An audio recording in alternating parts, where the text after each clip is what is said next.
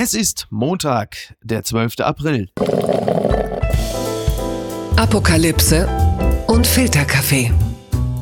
Die frisch gebrühten Schlagzeilen des Tages. Mit Mickey Beisenherz. Einen wunderschönen Montagmorgen und herzlich willkommen zu Apokalypse und Filterkaffee, das News Omelette. Und auch heute blicken wir ein bisschen auf die Schlagzeilen und Meldungen des Tages. Was ist wichtig? Was ist von Gesprächswert? Worüber lohnt es sich zu reden? Und er weiß das wie kaum ein zweiter. Er ist Autor, Produzent, er ist no Nobel-Podcaster. Er ist der Tom Kaulitz von Kai Pflaume und Deutschlands modisch aufregendster Sidekick, der Modezar von Late Night Berlin. Hier ist Jakob Lund. Guten Morgen. Guten Morgen, Micky. Schön, dass ich dabei sein kann. Ja, ja äh, stimmt. Ich bin jetzt so eine Art Modezahn. Ne? Ja. Alles deswegen, weil ich ja jeden Dienstag eigentlich einen neuen Style ausprobiere, um irgendwann mal den zu finden, den ich dann äh, permanent in der Sendung äh, tragen werde. Es, ist, welche, gibt es schon eine Tendenz, von der du berichten kannst? Worin hast du dich bislang am wohlsten ne, gefühlt? Keinem. Also ich bin sowohl als äh, Bachelor-Aspirant äh, äh habe ich mich schon gegeben, als auch als äh, Fuß, Profifußballer in Privatklamotten. Ja. Ähm, was ich heute Abend tragen werde, darf ich allerdings auch noch nicht verraten. Aber das könnte ein heißer Aspirant werden werden. Es wird zumindest damit einhergehen, dass ich mir auch noch ein paar Tätowierungen machen lasse. Oh, sehr schön. Ja. Das ist nicht, dass du direkt noch äh, von Pro7 zu RTL 2 noch zwangstransferiert wirst. Also wenn ja, oder es eine gewisse Tätowierung. Ja, zu oh Gott, oh Gott. Ja, äh, ich, bin, ich bin sehr gespannt. Übrigens, äh, der Kreis schließt sich ja. Wir feiern ja, äh, ja. jetzt ein Jahr Apokalypse und Filterkaffee. Du bist ja Gast ja, der ersten. Glückwunsch. Vielen Dank. Du bist ja Gast der ersten Stunde und äh, unser gemeinsamer Freund und äh, Thomas Schmidt. Schmidti hat ja im Grunde genommen den, den Anstoß zu diesem Podcast ja. gegeben und sagte es ja damals, sagte er, also pass mal auf, Miki, wenn du morgens so eine so zehn Minuten so über die Themen des Tages kurz reden würdest, das würde ich mir anhören. Und das war der Anstoß dafür, dass ich dachte, ach Mensch, das könnte man ja vielleicht mal machen. Er sagte weißt du übrigens, wann er diese Idee hatte wahrscheinlich? Nee, wann denn? Wir sind doch äh, lange und viele Jahre immer wieder ähm, gemeinsam aus einem Kölner Hotel Richtung so. Studio gefahren. Ja. das war ja meistens so, dass äh, ähm, wir dann äh, in deinem Porsche gefahren sind und Schmidti, wer weiß warum, musste hinten sitzen. Und jeder, ja. der äh, einen Porsche Carrera kennt, weiß, hinten ist nicht viel Platz. Das ist das heißt, Schmidti wurde nach hinten gequetscht ja. und musste dann teilweise zu seinem großen Leidwesen morgens schon vor dem ersten Kaffee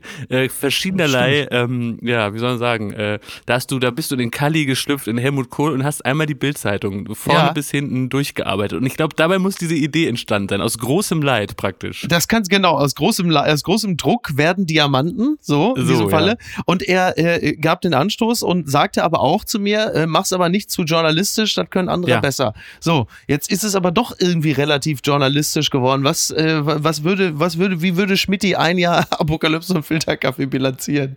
Ne, ich habe ihn direkt gefragt heute Morgen und er hat in etwa wie folgt geantwortet. Das passt mir gar nicht, was er da Mickey da macht. Das ist für mich eine reine Professoren-Podcast. Bald holt er sich noch sein eigenes Boot. Das ist doch nur was für ein Föter. Ich hab gesagt, Mickey, mach es einfach. Mach was für einen Mob. Aber nein, der feine Herr mit sein, setzt sich seine Brille auf und macht dann nur für feine Leute seine Preziosen. Das, das in etwa war seine Antwort. Die Schlagzeile des Tages. AfD rutscht nach rechts. Habe ich gestern bei NTV, da musste ich wirklich sehr lachen. Das fand ich einfach wirklich brüllkomisch, als ich das einfach ja. nur, nur las. Ähm, ja, es, es war am Wochenende AfD-Parteitag. Wir wollen da auch gar nicht lang drüber reden. Das ist eigentlich auch nicht wert. Lustig war allerdings, als Beatrix von Storch, immerhin stellvertretende Bundessprecherin, auf die Bühne kam und es war, wurde gerade dort quasi ein, ein Antrag durchgewunken in, in einer Abstimmung und dann stand sie auf der Bühne fassungslos und sagte, wir haben gerade beschlossen, dass Migranten, die zu uns kommen wollen und die weniger als fünf Millionen Euro mitbringen, hier nicht mehr willkommen sind. Keiner hat das gelesen. Wir haben nicht gewusst, worüber wir abgestimmt haben. Das muss man sich vorstellen. Wenn du, wenn du selbst für die, wenn, die, wenn dir die AfD zu rechts geworden ist und du da stehst und bist und Beatrix von Storch ist die Stimme der Vernunft, da muss ich sagen, da habe ich wirklich gelacht. Aber ich glaube, wir wollen es damit auch direkt äh, bewenden lassen und stattdessen die Schlagzeile des Tages kommt vom Spiegel. CDU-Chef nach Showdown mit Söder, Laschets schwerste Stunden und damit äh, sind wahrscheinlich die letzten 13 Monate gemeint. Nein, zum ersten Mal erklärt CSU-Chef Markus Söder seine Bereitschaft zur Kanzlerkandidatur. Konkurrent Armin Laschet braucht jetzt die Hilfe seiner CDU. Heute steht ihm ein harter Kampf bevor. Ja, es ist so, dass äh, in den CDU-Gremien heute das weitere Vorgehen besprochen wird, denn es geht jetzt um den Fahrplan. Es will zügig geklärt sein. Wer wird denn jetzt, ich wollte übrigens gerade sagen, wer wird denn jetzt Kanzler? Ich glaube, so einfach ist es nicht. Wer wird denn Kanzlerkandidat der Union? Und das ja. ist ja jetzt schon, also für Freunde der gepflegten Soap, ist das doch eigentlich auch interessant mit anzusehen, was da passiert, oder? Ja, definitiv. Also so wie ich das verstehe, ähm, wird Laschet heute und auch gestern telefonieren, dass ihm das Ohr blutet. Der ja. muss jetzt die ganze Partei einmal durchfragen, ja, äh, habe ich denn die Rückendeckung noch? Ich habe jetzt auch gelesen, selbst Volker Bouffier, der ja wirklich großer Laschet-Fan war äh, zu Beginn seines CDU-Vorsitzes, der wollte sich nicht mehr ganz so genau äußern, hat, ja. hat, hat sich da dann doch zugeknöpft gegeben. Und das wird jetzt eine, eine, eine spannende, wir haben fast sagen, spannende 24 Stunden. Wen erreicht er, wer geht überhaupt ran? Äh, und äh, muss man sagen, echt auch ein äh, smarter Move von Söder, das so eigentlich elegant einzufädeln. Ne? Also ja. wenn es danach geht, wer den besseren Landsauftritt hat, dann ist es für Söder schon klar. Und ich muss also sehr daran denken, ich habe vor ein paar Wochen äh, bei Baywatch Berlin in unserem Podcast mit Klaas äh, gewettet um 100 Euro, dass Markus Söder ähm, Kanzlerkandidat wird. Er hatte auf Laschet getippt und ich würde sagen, diese 100 Euro können sich so langsam auf den Weg zu mir machen. Ja, es ist ist interessant. Also es ist ja die Wahl. Der eine ist Bayer, der andere so, äh, naja, und das ist jetzt, das ist, also im Grunde genommen geht es ja eigentlich gar nicht, dass Laschet nicht Kanzlerkandidat wird. Er ist der frisch gewählte CDU-Parteivorsitzende. Ja. Wenn man so kurz nach der Wahl, und zwar nachdem man zum zweiten Mal nach 2018 schon wieder jemand neuen für den Parteivorsitz hat, jetzt diesem Parteivorsitzenden sagt, du Armin, äh, wir mögen dich ganz gern, aber äh, schau mal, die Umfragewerte, das kannst du eigentlich nicht machen. Du beschädigst dadurch den eigenen Parteivorsitzenden und ist eine völlige Destabilisierung.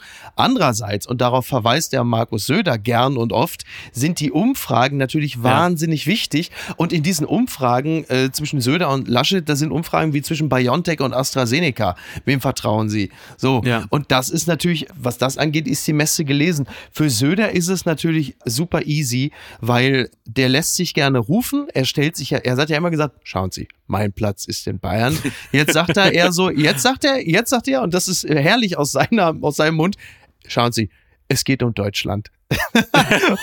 und, und, und, es geht hier nicht, und es geht hier nicht um persönliche Interessen, wo man sagt, nein, das, man hätte ja fast den Eindruck kriegen können, so in den letzten Wochen. Und, ähm, aber es ist ja egal, wenn die CDU sich gegen ihn entscheidet, dann kann er natürlich immer sagen, ja, seht ihr Leute, mit mir wäre das natürlich anders ja. gelaufen. Du bist so oder so der starke Mann. Was interessant ist, finde ich, sollte die CDU sich tatsächlich für Markus Söder entscheiden, ja. dann äh, gibt es noch eine ganz interessante, also die, wäre die CDU eine Aktie, müsste man jetzt zeichnen auf dem Tiefsstand. Ich glaube, sie werden ja. nicht mehr weiter runtergehen. Ich glaube, das ist der Tiefsstand, weil die Stimmung ist natürlich so schlecht wie Überhaupt noch nicht. Du hast die Korruption, das mit dem Impfen ist nicht gut gelaufen, Wetter ist scheiße, Lockdown nervt, das, was man so hat. ja. Wenn Söder jetzt übernimmt in dieser Woche oder in zwei Wochen, dann wird das Wetter besser, die Impfungen ziehen langsam an, jeder kennt ja. mittlerweile Leute, die geimpft sind und wenn dann im Sommer womöglich auch noch die deutsche Nationalmannschaft gut spielt, dann hast du plötzlich zum Ende Juni hast du den in Anführungsstrichen Söder-Effekt, der mit Söder ja, eigentlich überhaupt stimmt. nichts zu tun hat. Es ist und, wahnsinnig interessant. Und was meinst du, Miki? Was, ähm,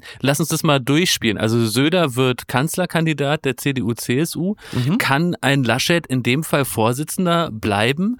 Oder ist der dann nicht so getreten und geprügelt, dass der sich eigentlich für immer äh, wieder nach NRW äh, verzischen muss? Wo er dann womöglich auch nicht bleiben kann, weil man Eben, gesagt weil hat, da sinken ja die Werte auch, ne? Genau. Ja, und du musst dich ja vor allen Dingen auch dann im Grunde genommen ja auch voll diesem Amt verschreiben. Äh, also dem der Kanzlerkandidatur. Also es ist wahnsinnig schwer. Es kann tatsächlich am Ende sein, dass äh, plötzlich äh, Friedrich Merz, äh, es klappert schon wieder der Sargdeckel, dass der plötzlich schon wieder auf der Matte steht. Es ist, ich bin. Es ist, es ist äh, interessant, zumal im Grunde genommen die, die ganze Messe war schon im April letzten Jahres ja. gelesen. Du siehst, wie wahnsinnig früh die Leute sich auch festlegen auf ein Image. Da war Söder der starke Macher, die Schulter zum Anlehnen und Laschet der Zauderer, der Unsichere, der unter Druck wegknickt. Und das ist alles schon vor einem Jahr im Grunde genommen entschieden gewesen, hat sich nicht mehr, nicht mehr verändert. Und interessant ist ja auch, dass Laschet ja eigentlich der ehrlichere, der aufrichtigere Charakter ist, der auch öffentlich mal zaudert und mit sich hadert, während äh, Söder natürlich ein wahnsinnig eleganter Macher-Darsteller ist, der aber eigentlich natürlich total skrupellos ist. Ja. So, man weiß ja auch noch vor kurzem noch irgendwie vor nicht allzu langer Zeit noch AfD-Kurs gefahren, Kreuze in Klassenräumen aufhängen, äh, nach Möglichkeit auch die Nationalhymne singen und dann wird er plötzlich Baumumarmer. Und so bei, bei Söder kann es immer sein, so jetzt mal übertrieben gesagt, also was im Frühling grün ist, äh, wird, das wissen Biologen im Herbst auch gerne mal braun. Und ähm, ja. das ist schon interessant, wie sich das entwickelt. Also ich äh, extrahiere da, für dich wäre Laschet das geringere Übel. Also rein menschlich ja, aber er ist natürlich nicht sehr führungsstark. Also es ist niemand, an den man sich jetzt irgendwie äh, anlehnen möchte. Das ist so. Aber Laschet, es wird immer wieder darauf verwiesen, dass er so ein wahnsinniges Stehvermögen hätte. das ist so ein bisschen wie in dieser äh, Simpsons-Folge, wo äh, Homer Simpson so, so einen Boxkampf hat und gegen den Box-Champion antritt und der sich an ihm quasi den Arm lahm haut. Und das ist schon einigen so gegangen. Das also ein bisschen so ein Axel Schulz-Typ. Ja, genau. Ja, nur dass ne? Axel Schulz die, das Ding ja nicht gewonnen hat. Aber so die, aber die die ja, kloppen sich. Aber egal ob Hannelore Kraft 2017 in NRW, äh, Friedrich ja. Merz, das ist schon, das ist schon interessant. Aber du, wir werden es sehen. Blattgold. Klausurtagung der Union Merkel fordert Brückenlockdown. Das meldet die Zeit. Die Bundeskanzlerin hat sich für einen kurzen, aber konsequenten Lockdown ausgesprochen. Für die Änderung des Infektionsschutzgesetzes zeichnet sich eine Mehrheit ab, äh, die zumindest nicht von der FDP äh, noch in irgendeiner Art und Weise unterstützt wird. Die wollen das ja nicht. Interessant ist, äh, dass Angela Merkel jetzt auch das Narrativ von Armin Laschet übernimmt, dass ja. sie also das ganze Ding auch Brückenlockdown nennt, weil sie halt sagt, es geht um eine Brücke zu mehr Normalität. Die Brücke soll kurz sein. So. Mhm. Und dass äh, Angela Merkel ihrerseits auch jetzt gesagt hat, dass also sie mit dem Corona-Management in Bayern äh, und der Umsetzung der Maßnahmen zuletzt auch nicht zufrieden sei. Also du merkst, dass Angela Merkel wohl auch gemerkt hat, wie viel Schaden sie angerichtet hat, dadurch, dass sie Armin Laschet auf offener Bühne so in den Rücken gefallen ja. ist. Und jetzt meint sie, wenn sie äh, Söder öffentlich tadelt und die Erzählung von Laschet übernimmt, dass man da in irgendeiner Art und Weise so eine Parität herstellen kann. Ich weiß es nicht. Bist du eigentlich traurig, dass die für heute eigentlich geplante MPK abgesagt wurde, weil eigentlich war die MPK doch zuletzt eher so eine Art sagen wir, Maßnahmen, Planierungskonklave. Also das wurde ja eher fast verhindert, als das, was geschaffen wurde. Nee, ich bin vor allen Dingen großer äh, MPK-Berichterstattungsfan. Äh, also woanders würde man nie erfahren, dass die Lieblingsriegel von Jens Spahn das Duplo ist ja. und äh, dass er da äh, äh, das gerne nascht, während die Kanzlerin spricht. Also sowas macht mir große Freude. Liebe Grüße an Ob Paul Ronsheimer an dieser Stelle. Richtig, ja. Bild, also ja. ob, ob die nun stattfindet oder nicht, das war ja traurigerweise gerade in den letzten zwei Sitzungen äh, leider relativ egal, ne? weil es wurde ja nichts beschlossen und war im Grunde einfach nur ein öffentlich zur Schau gestelltes Scheitern. Ja. Ähm, auch jetzt so richtig, äh, wenn ich so lese, was in dem Brückenlockdown, vielleicht erzählst du es gleich auch nochmal, dann äh, äh, umfasst ist, so richtig viel mehr tut sich dann ja auch nicht, oder? Also hier Nein. in Berlin bleibt eigentlich, ähm, so habe ich es gerade auch nochmal gelesen, fast alles beim Alten. Ja. Es kommt nochmal diese Ausgangssperre, die, die hier aber auch so richtig keine ist, 21 bis 5 Uhr. Ähm, ist das wirklich die Uhrzeit, wo die meisten Infektionen stattfinden? Das äh, kommt mir seltsam vor. Ich, ich finde ehrlicherweise, dass diese, diese Ausgangssperren für mich auch eher so eine Art Victim-Blaming sind. So ähm, ja. verfasst von gescheiterten Pandemiebekämpfern, während zum Beispiel ein ganz großer Infektionstreiber, nämlich halt eben die Betriebe, die Unternehmen, ja. bislang ja nie wirklich hart angegangen sind. Das soll jetzt übrigens auch nicht dieser wirtschaftsfeindliche Kurs sein, den man von vielen hört. Darum geht es gar nicht. Aber dass Peter Altmaier bis vor kurzem, also der Wirtschaftsminister, den äh, sich dagegen ausgesprochen hat, eine Testpflicht für Betriebe einzuführen, spricht da eine deutliche Sprache, während jetzt ja. Arbeitsminister Hubertus Heil das will, eine Testpflicht für Unternehmen und Betriebe mindestens einmal die Woche, was übrigens eigentlich auch zu wenig ist. So, Absolut aber das, ja. das muss man doch verlangen können und äh, dass man mehr als nur ein Homeoffice-Appell an die Unternehmen richtet. So, also es wird aber sehr genau, viel. Aber werden die Unternehmen denn da nicht in die Pflicht genommen, die sagen sagen, wir wollen auch in einer Pandemie weiter produzieren, dann müssen wir doch die körperliche Unversehrtheit unserer Mitarbeiter sicherstellen. Da muss es doch eigentlich fast folgerichtig sein, dass du da Tests anbietest für jeden, jeden Tag. Genau. Und in dem Moment, wo du das machen kannst, kannst du ja dann auch vielleicht äh, mit gutem Gewissen weiter was auch immer produzieren. Und genau. so teuer sind die doch auch nicht mehr. Also ich stelle mir vor, dass die großen Betriebe dort da sicher auch nochmal einen Rabatt kriegen. Dann sollte das doch äh, darstellbar sein, oder? Absolut. Also selbst, also sag mal, für, für mittelständische Unternehmen kann man vielleicht auch durchaus erwarten, dass sogar die Regierung die Tests zur Verfügung stellt. Ja. Also das ist, äh, das fände ich schon fair und richtig.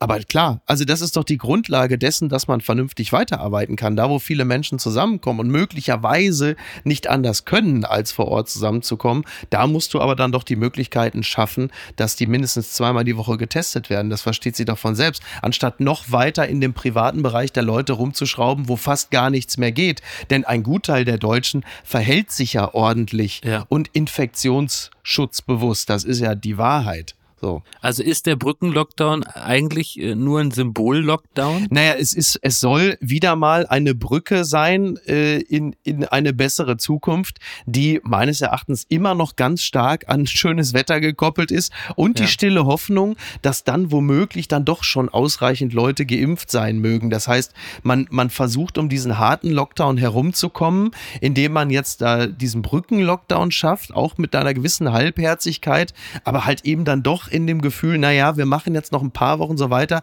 dann wird das womöglich reichen, bis dann auch genügend Leute geimpft sind und auch vielleicht mehr draußen sind. Und dann soll es das womöglich auch gewesen sein. Ähm, tja. Das hat mich überrascht. Der Kurier meldet, Polizei lässt zwei Untergrundrestaurants in Paris auffliegen. Über 170 Gäste in zwei Restaurants müssen Strafe zahlen. Nach einem TV-Bericht über mutmaßliche heimliche Luxusessen hatte die Justiz Ermittlungen aufgenommen. Ja, es gibt so äh, Corona-Dinners in Paris. Da sollen auch Regierungsmitglieder teilgenommen haben. Und da gab es jetzt diverse Razzien und äh, dann halt eben auch entsprechende Ermittlungen. Und das ist schon, äh, schon interessant. Äh, also quasi unter der Hand schwarz Speisen bezahlen, äh, Bares für Gares. Das ist ja wohl, die Frage ist jetzt, die Frage ist jetzt, gibt es das auch in Deutschland und warum in Borchardt?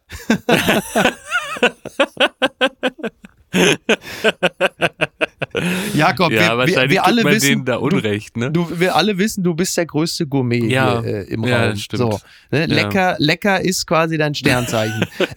Aszendent, hm. An, Aszendent, hm.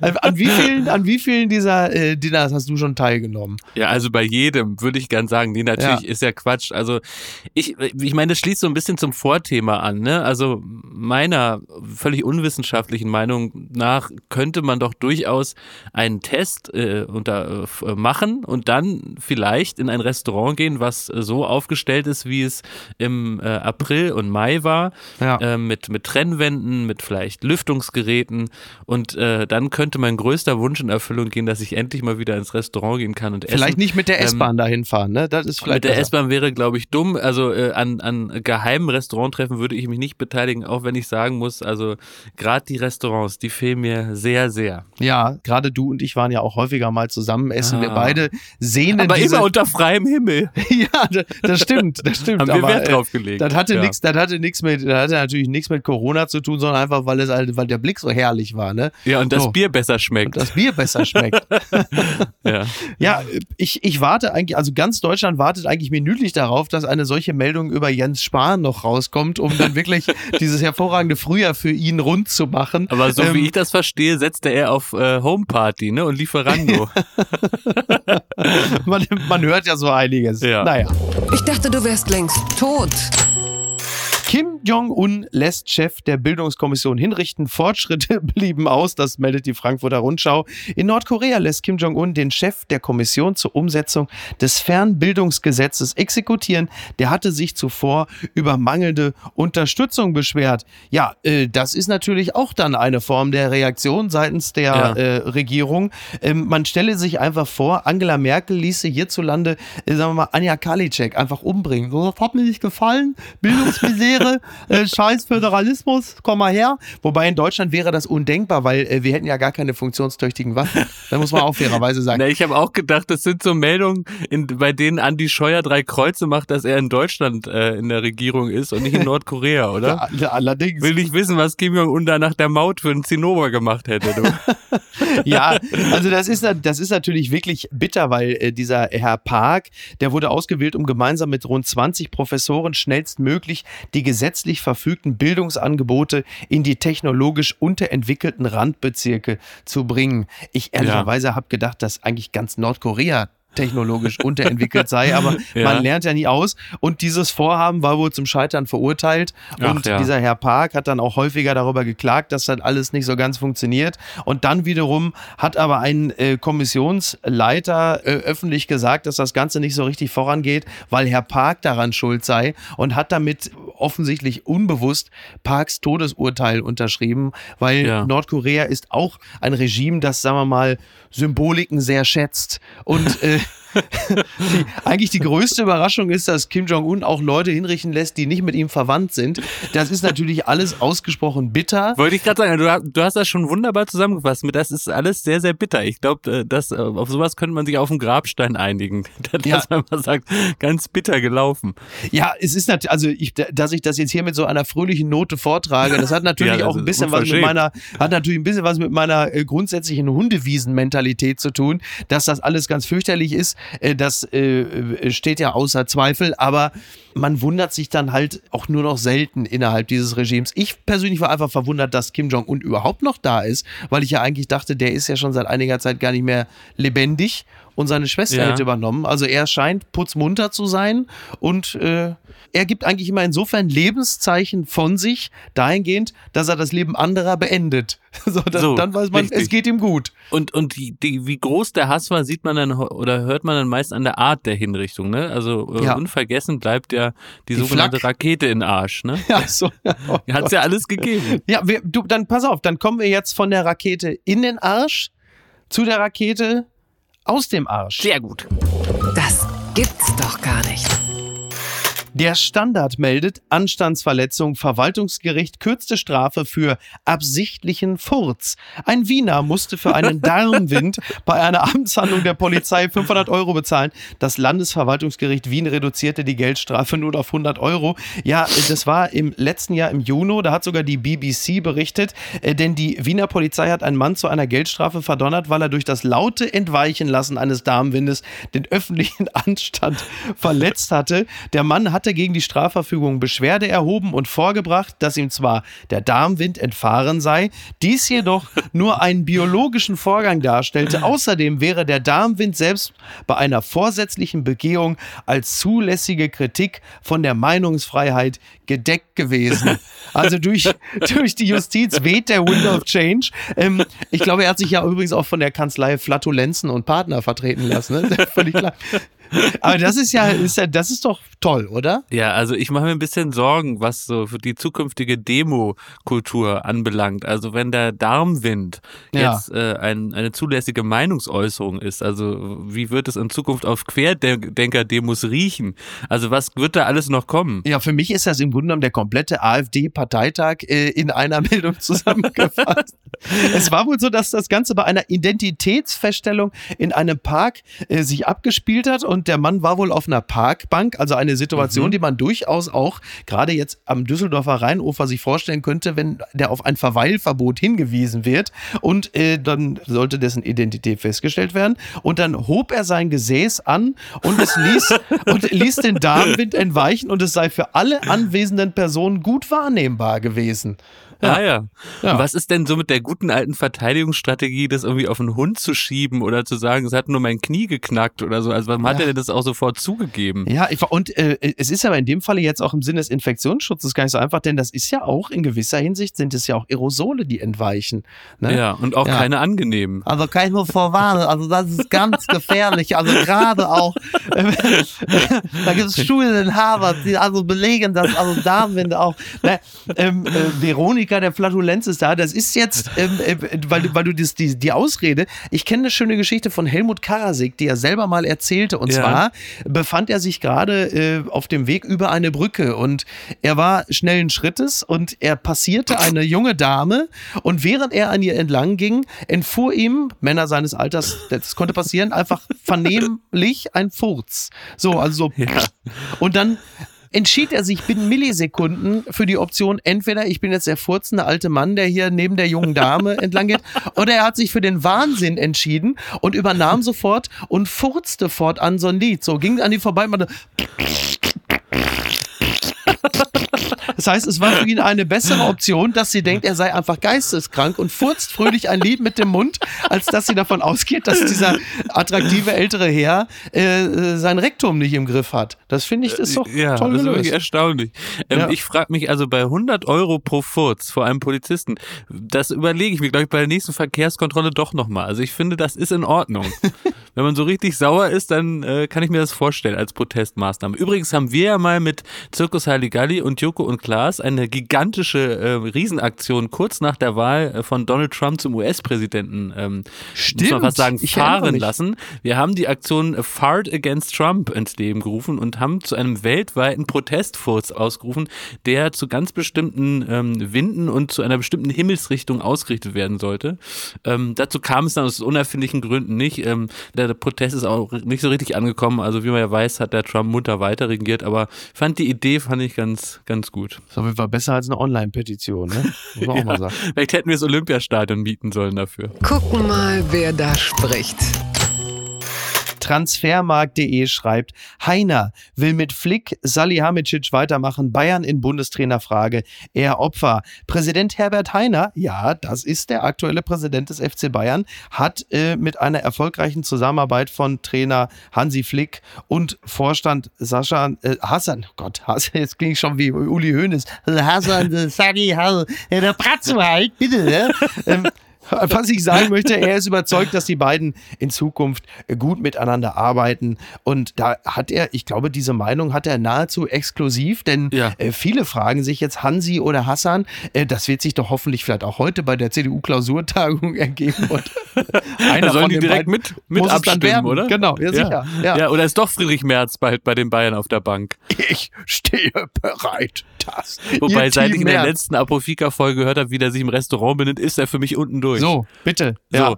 Aber ja, also Brazzo oder äh, Flick. Genau. Ich meine, Flick ist zweifelsfrei ein sensationell guter äh, Trainer. Ja. Der ja auch nicht umsonst als Nachfolger von Jogi Löw gehandelt wird. Und hier liegt wahrscheinlich der Kern des Problems. Eigentlich, wenn du bei Trost bist, musst du sagen, der Flick bleibt. Mhm. Äh, Brazzo macht es gut. Ja. Die Einkäufe von Brazzo sprechen jetzt ja auch jetzt nicht so eine riesen Erfolgsgeschichte. Das ist richtig. Und äh, äh, das kannst du ja aber nicht sagen, weil im schlimmsten Fall sagt man, äh, der Flick, der bleibt. Dann sagt Flick, aber tschüssi, ich äh, mach die Nationalelf. Mhm. Und dann sitzt du da ohne Brazzo und ohne Flick. Und das ja. wäre ja irgendwie auch schlecht. Ne? Vielleicht vielleicht muss man sich dann einfach auch intern insofern verständigen, als man äh, Hansi Flick ähm, einfach mehr Mitspracherecht bei der Kaderplanung einräumt. Was für mich ja. sowieso erstaunlich ist, dass jemand, ja. äh, der so erfolgreich eine Mannschaft führt, dass der so wenig Gestaltungsspielraum hat, wenn es darum geht, diesen Kader zusammenzustellen. Das, ja, was das ist, ja die Idee dahinter? Das ist, das ist, mir absolut unverständlich. Ja. So, vor allen Dingen, wenn der Kader dann entsprechend nur mäßig geplant wurde, ist ja klar dass dann äh, der Trainer sagt, Leute, das kann ja wohl nicht sein. Und was ist die Rolle von Oliver Kahn in dem Ganzen? Der hält sich doch irgendwie seltsam bedeckt, oder? Der hält sich noch bedeckt, aber wenn ich dann im Januar übernehme, ich habe ja auch mein Probejahr, ich bin ja noch Hospitant, also der Druck ist groß. Na, das wird ja, also es war ja, es wurde ja immer gelacht, weil es wurde gesagt, wenn erstmal Kahn da ist, ist ja sowieso Brazzo weg. Ja. So, Brazzo, du bist wichtig, du kannst mir jetzt hier einen Kaffee machen, umrühren ähm, und insofern kann es natürlich auch passieren, dass man am Ende alle irgendwie geschwächt hat. Also ähm, für mich ist es von außen super erstaunlich, dass man das wirklich zu einem Thema macht, dass man sagt, Bratzo oder der. Für mich übrigens auch in allen Umfragen ist es ähnlich ja. wie bei Söder oder Laschet. Die ja. sehen ziemlich genauso aus, dass natürlich alle sagen, ja, warum, worüber reden wir denn hier?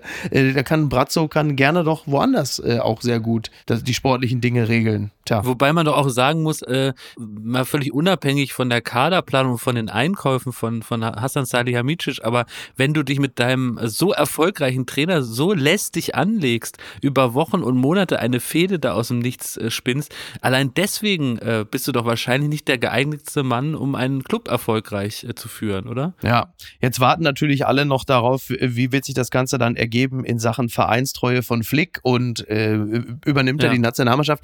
Ich erwarte, dass Hansi Flick. Weil mein jetzt, Platz ist in Bayern, hat Flick auch noch nicht gesagt. Ne? Ich wollte es genau, das wollte ja? ich gerade sagen. Ja. Auf der, auf der Sprüche-Resterampe kommt jetzt Flick als nächstes mit dem jetzt wieder frei gewordenen Satz. Schauen Sie, mein Platz ist in Bayern. Und was schreibt eigentlich die Bild? Die Bild schreibt Bundeslockdown, Kanzlerkandidat, Bayern-Machtkampf. Diese Woche kracht's. So, die, die Bildzeitung macht es und darunter. Händereib. Und darunter, so war das Wochenende auf Gran Canaria. Naja, gut.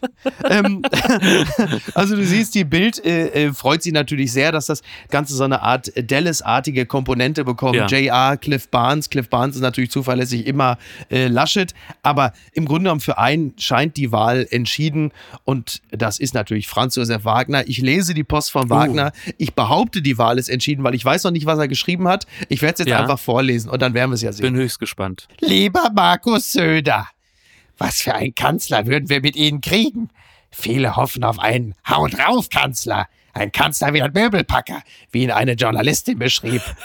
Ein Kanzler, der Klaviere stemmt. Wie ein Möbelpacker sehen sie aus. 1,94 Meter groß, Sohn eines Maurermeisters. Maurer und Möbelpacker gebrauchen ihre Hände, um ihre Familie zu ernähren. Der Sohn eines Maurermeisters gebrauchte sein Gehirn. In beengten Wohnverhältnissen wog er auf. Einsabitur, Doktor der Juristerei. Er hat sich durchgesetzt. Er ist ein Durchsetzer. Das spüren die Menschen. 16 Jahre behütete uns Mama Merkel im wohligen Schlaf. Spätestens in der Pandemie wachen wir auf. Söder lullt uns nicht ein. Er ist während der Pandemie ein Befehlshaber geworden. In der Gefahr wachsende Helden, Herzlichst, Ihr Franz Josef Wagner. Ich denke, die Tendenz ist eindeutig. Ein Befehlshaber geworden. Ein Befehlshaber, fantastisch. Ja, ja. ja. ja. ja jetzt also muss man ist, sagen, ist er jetzt Möbelpacker oder Befehlshaber? Muss man sich jetzt noch entscheiden. Ja, ich weiß Ein es auch nicht. Möbelpacker genau. als Kanzler. Hm. Ja, das ist der erste ja. Kanzler, den wir bei My Hammer bestellen.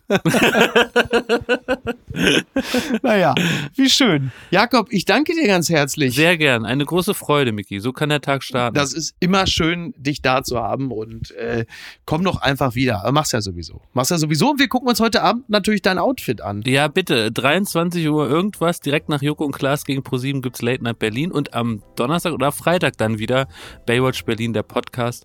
Äh, und Miki, ich hoffe, dass diese Folge wieder von meiner Lieblingsapotheke gesponsert wird und falls nicht, dann musst du mich gleich privat nochmal anrufen und mir diesen Claim reinsagen, über den ich mich immer so köstlich amüsiere. Ja, ich habe ihn extra für, ich habe ihn extra liebevoll für dich eingesprochen.